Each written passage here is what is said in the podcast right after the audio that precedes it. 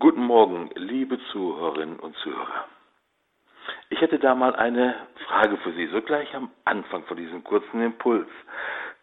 Wie, wie stellen Sie sich eigentlich Gott vor? Was meinen Sie wohl, wie er an einem Tag wie heute so aufgelegt ist? Also wenn Sie wählen müssten, wozu würden Sie eher tendieren? Gott im bunten Bermuda-Shorts am Strand, freudestrahlend, lebensfroh, Sonne und Wasser genießend, oder eher Gott in schwarzem, steifen Anzug, in trister Umgebung und mit einem ernsten und sorgenvollen Gesicht, das nicht ganz automatisch einen respektvollen Abstand halten lässt. Gott eher in bunten Bermuda-Shorts am Strand oder eher in schwarzem Anzug?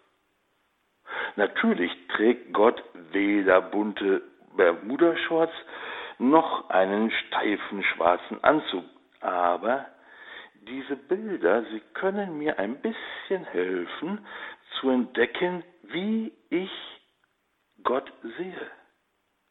Sie helfen mir auch ein bisschen zu entdecken, was ich denke, wie er mich wohl sieht und wie er mich ansieht. Ich hätte da gleich mal noch eine Frage für Sie. Hat Gott Sie schon mal angelächelt? Blöde Frage, oder? Gott mich anlächeln? So ein Quatsch. Warum sollte er das tun, mich anlächeln? Ob der mich überhaupt kennt? Ich meine, so richtig.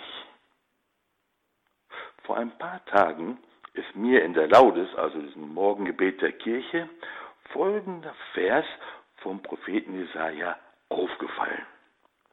Der Herr hat an dir seine Freude wie der junge Mann sich mit der Jungfrau vermählt, so vermählt sich mit dir dein Erbauer. Wie der Bräutigam sich freut über die Braut, so freut sich dein Gott über dich. Wie der Bräutigam sich freut über die Braut, so freut sich dein Gott über dich. Das muss man doch erstmal sacken lassen, oder? Der Herr freut sich über mich. Er freut sich über mich so, wie ein Bräutigam sich über seine Braut freut. Das kann doch gar nicht sein. Der muss jemand anderen meinen. Also so wie ich bin und wie ich aussehe. Im Psalm 139, da finden wir folgenden Vers. Ich preise dich, dass ich so wunderbar geschaffen bin. Ich preise dich, dass alle deine Werke wunderbar sind. Ich bin wunderbar geschaffen. Nun sagen Sie das mal der Person, die Sie im Spiegel sehen. Du bist wunderbar geschaffen. Am besten sagen Sie es der Person im Spiegel morgens und abends, immer gleich beim Zähneputzen. Und am besten sagen Sie es dieser Person im Spiegel, bis es bei ihr im Herzen angekommen ist. Nun sagen Sie vielleicht, ja, Michael, du kennst mich ja nicht. Du weißt nicht, was ich tue und du weißt auch nicht, wie ich aussehe. Und das stimmt. Aber der Herr weiß, was du tust und der Herr weiß, wie du ausschaust. Und er steht vor dir und sagt, du bist wunderbar. ein paar Zeilen später lesen wir in diesem selben Psalm 139, deine Augen sahen, wie ich entstand in deinem Buch war schon alles verzeichnet. Meine Tage waren schon gebildet, als noch keiner von ihnen da war. Alle meine Tage waren in deinem Buch, als noch keiner von ihnen da war. Das ist natürlich ein Bild. Es bedeutet, dass der Herr dich kannte, bevor er dich erschuf. Er wusste genau, was er tat. Er erschuf dich, weil er dich wollte, nicht weil er musste. Er wollte genau dich, nicht jemanden so ähnlich wie dich. Nein, er wollte dich. Er war von dem Gedanken an dich so begeistert, dass er dich erschaffen hat. Du bist wunderbar geschaffen. Du bist sein Meisterwerk. Du bist doch kein Fehlprodukt. Und darum lächelt der Herr dich an. Ja, dich wirklich. Er hat dich nicht nur vor langer Zeit angelächelt, als deine Welt noch in Ordnung war. Nein, er lächelt dich heute an.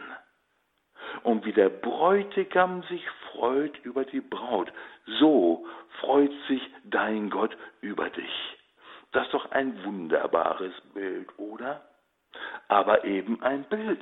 Und darum gilt das, was es ausdrückt, natürlich auch für Jungs und Männer. Beim Propheten Zephania gibt es diesen wunderbaren Vers. Der Herr, dein Gott, ist in deiner Mitte. Er freut sich und jubelt über dich. Er freut sich und jubelt über dich, egal ob du 18 bist oder 80. Er freut sich und jubelt über dich und wünscht sich wohl nichts mehr, als dass du dich von ihm lieben lässt. Lass es zu, dass der Herr dich anlächelt und dich lieb hat lassen wir diese göttliche Liebe unser Herz erreichen und es erfüllen, werden wir erleben, wie diese göttliche Liebe unser Leben mit einem tiefen, ewigen Sinn umgibt und erfüllt und unser Leben trägt. Zu dieser Liebe und zu diesem Leben wünsche ich Ihnen von Herzen allen Segen des Himmels.